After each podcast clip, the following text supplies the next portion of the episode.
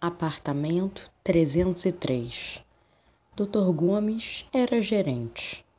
Na hora de falar, sempre tentava uma equação: resumir o problema a ser resolvido e o que seria uma possível saída para o problema.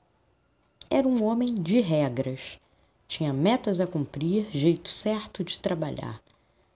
Mas nada saía de sua vida pessoal as secretárias não tinham segredos a guardar.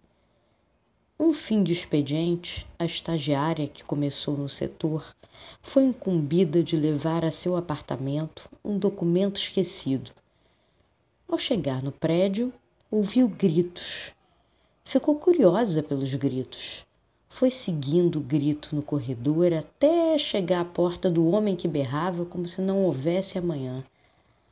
Estagiária não aguentou e pensou: posso atrasar cinco minutos para a entrega do documento. E sentou quietinha para ouvir o que se passava do outro lado da porta do desconhecido. Percebeu que a cada gol do Flamengo era um grito, e cada gol perdido também.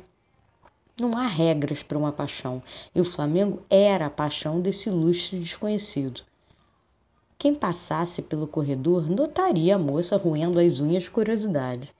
E notou. Foi descoberta pelo porteiro, que queria saber se ela estava perdida ali.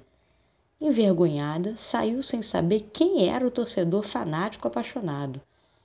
O envelope ela esqueceu de deixar com o Dr. Gomes. Não perguntou ao porteiro seu apartamento. Mal sabia a estagiária que o apartamento era o 303 e pertencia ao seguinte cidadão, o homem descontroladamente apaixonado pelo Flamengo e discreto gerente do seu setor.